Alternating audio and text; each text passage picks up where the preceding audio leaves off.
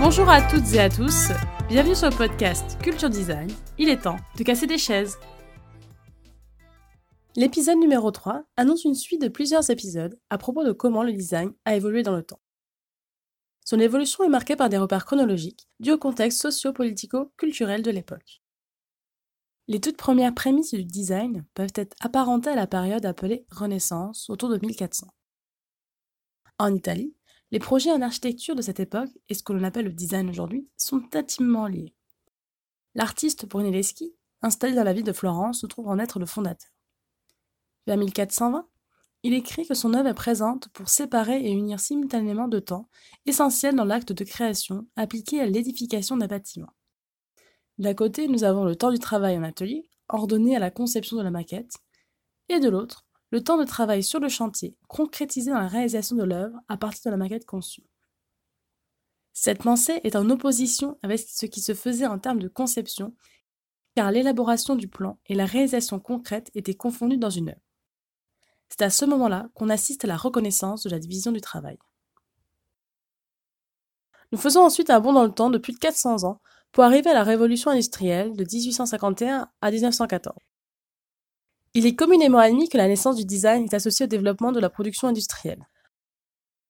Le terme design apparaît pour la première fois en Angleterre en 1849 dans le Journal of Design and Manufactures et signifie alors nouvel usage. Le créateur et directeur de ce journal, Henry Cole, est un fonctionnaire britannique aux multiples facettes. Il est l'inventeur de la première carte de Noël, il a écrit des livres pour enfants, il a dessiné des objets manufacturés et est un membre de la Royal Society of Arts. Cole cherche à établir les principes d'une production industrielle, associant harmonieusement la fonction, la décoration et l'intelligence, afin de marier le grand art avec l'habileté mécanique. Son ambition?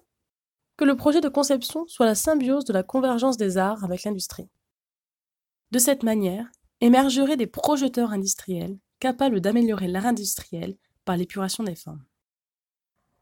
Grâce à la Royal Society of Arts, en 1851, est organisée la première grande exposition universelle à Londres, dans l'extraordinaire Crystal Palace, dessiné par Joseph Paxton. Cette construction représentait la puissance britannique de cette époque. La force de l'industrie anglaise était telle que le journal Times utilisa la métaphore religieuse pour la décrire, la comparant aux cathédrales. Pour illustrer les productions de cette époque, je citerai la chaise numéro 14 de Tonnet, qui fut présentée à cette exposition universelle. Le bois est cintré, le cadre d'assises est circulaire, l'ensemble ne nécessite que peu de pièces. Les pieds arrière et le dossier ne forment qu'un seul élément. Cette chaise peut être fabriquée industriellement en série, avec un assemblage par vissage. Elle peut aussi être facilement exportée grâce au transport en pièces détachées. C'est quelque peu l'ancêtre d'IKEA. La grandeur du Crystal Palace ainsi que celle de l'exposition ne furent pas seulement un exemple d'esthétique, mais aussi un événement socioculturel. La Grande-Bretagne est le premier État capitaliste, ce qui lui permet d'imposer sa supériorité économique au monde. Mais cette prospérité manufacturière et sa suprématie industrielle, éclatante lors de l'exposition universelle de 1851, masquent mal les conditions de vie misérables des ouvriers, ainsi que la dégradation du paysage anglais. Pour beaucoup, cette exposition universelle reflétait aussi l'action engagée sur la voie de l'impérialisme et de la colonisation. Ruskin, écrivain et critique d'art, et Maurice, théoricien et praticien, prirent la défense des arts appliqués comme étant le seul moyen de sauver l'homme, pantin du monde de l'industrie. Pour ces deux avant-gardistes, seuls les arts appliqués étaient une réponse valable pour réconcilier l'art et la vie. Considéré comme un chef-d'œuvre absolu en termes de bâtiments préfabriqués, Ruskin le compara à une serre à concombre. Pour Maurice, l'ambition du design se résumait alors dans la conversion des arts avec l'industrie. Il militera pour un mouvement destiné à réhabiliter l'artisanat, considéré comme le seul capable de produire du beau et du bien, et d'assurer l'épanouissement du producteur, du façonnier et du consommateur. C'est ainsi que vont naître les art and craft, qui vont perdurer de 1880 à 1920. L'art nouveau se déroule de 1890 à 1914 et descend les art and craft. Il propose une esthétique inspirée de la nature. Les architectes modifient leur vision de l'architecture. Elle n'est plus qu'une façade, mais elle est aussi l'organisation d'un espace intérieur, avec des objets, des cloisons et des fenêtres. Ils vont penser en même temps l'architecture, la façade, les cloisons et les objets intérieurs. Leur souhait est de réconcilier l'homme avec l'ordre naturel, en particulier le monde végétal. Certes, la production industrielle permet d'appliquer les progrès de la technologie, mais il leur importe qu'il ne faut pas ignorer que la fabrication mécanisée et la division abusive du travail ont induit sa perte d'humanité. La solution proposée par l'Art nouveau est illustrée par les ensembles décoratifs modernes qui présentent une harmonisation de tous les éléments d'une pièce, des tons généraux jusqu'au plus petit détail du plus petit objet, tels les caches des serrures ou les charnières de mobilier. Il s'intéressait aux travaux des botanistes, des océanographes, afin de concevoir une expérience globale avec la nature. Elle venait à eux par la bibliothèque, contrairement aux artistes impressionnistes qui, eux, croquaient l'environnement. Les artistes de l'Art nouveau étaient influencés par les théories d'Eugène Viollet-le-Duc. L'architecte suisse prônait le rationalisme structurel. La forme exprime la fonction. On exploite les matériaux pour ce qu'ils sont, en adéquation avec la structure. Par exemple, le fer pour ses propriétés résistantes, la pierre pour son aspect décoratif. On retourne ainsi à une fabrication artisanale et non plus industrialisée. En termes de grands noms, je peux vous citer Victor Horta en Belgique, avec l'hôtel Tassel ou l'hôtel Edwild à Bruxelles. En Espagne, nous avons Antoni Gaudi, qui représente le modernismo catalan, avec notamment la Sagrada Familia, la Casa Batlló à Barcelone. En France, l'art nouveau s'est illustré à travers le mobilier urbain à Paris. Hector Guimard s'est attelé aux marquises à l'entrée de certaines bouches de métro, comme la station Rome ou Porte Dauphine. Panneau en lave décorative permet de ne pas coller des affiches. La colle ne tient pas dessus. En parlant d'affiches, je pense directement à l'artiste tchèque Alphonse Mucha. Sa particularité, c'est qu'il ne mettait pas en valeur le produit, mais les corps féminins ainsi que la nature. Parallèlement en Allemagne, Hermann Muthesius et Peter Behrens fondent l'association allemande des artisans, le Deutscher Farbunk, à Munich en 1907. L'idée de cette association est d'anoblir le travail professionnel grâce à la coopération de l'art, de l'industrie et du travail manuel. Muthesius milite pour le bien fondé du standard, c'est-à-dire un modèle de type reproductif. On a des normes standardisées pour un objet standardisé. Ainsi, il met en avant la forme du standard comme seule stratégie d'envergure pour la nation allemande. Esthétiquement, on s'inspire de la machine, la locomotive, le paquebot, la voiture.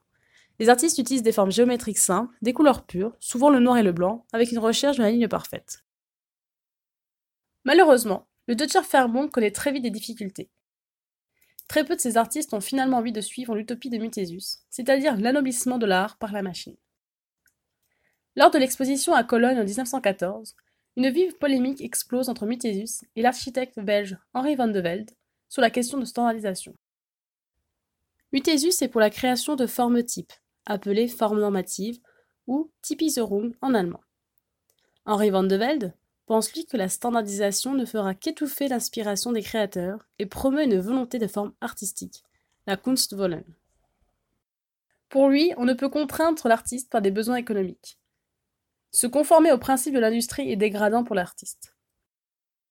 Ainsi, le Deutscher Fernbund essuie un échec face à la commercialisation et à la société de consommation naissante et se dissout en 1934. Mais c'est à cette époque que se développe la construction à moindre coût.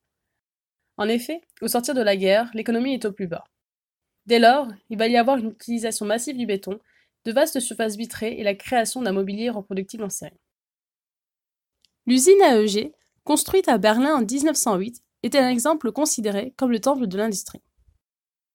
Par ailleurs, les entreprises se demandent comment vendre ces nouveaux objets. Il ne faut pas qu'ils paraissent trop étrangers. De ce fait, les affichistes allemands mettent en valeur l'objet industriel. Un nouveau courant d'affiches apparaît, les affiches objets ou Zarplakat.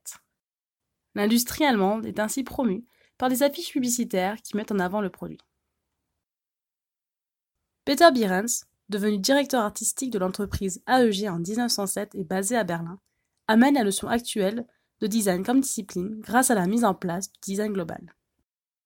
Architecture, mobilier, aménagement des cités ouvrières, aménagement des points de vente, conception des produits de la firme et les supports publicitaires sont tous pensés ensemble. Il ira même jusqu'à concevoir l'ensemble de l'image graphique, dont le nouveau logotype qu'il dessine lui-même. De 1917 à 1932 se développe le mouvement de Stil aux Pays-Bas. De Stil représente trois choses. C'est le nom d'une revue, le nom d'un principe pictural et celui d'un mouvement d'avant-garde hollandais. Leur préoccupation concernait la question des couleurs et de la géométrisation des formes. Ils cherchaient à comprendre les mécanismes de développement du groupe, comment cela fonctionne à l'intérieur, comment on passe d'une peinture à une architecture à la question du mobilier? Rietveld, Mondrian et Van Desbourg sont les noms les plus représentatifs de ce mouvement.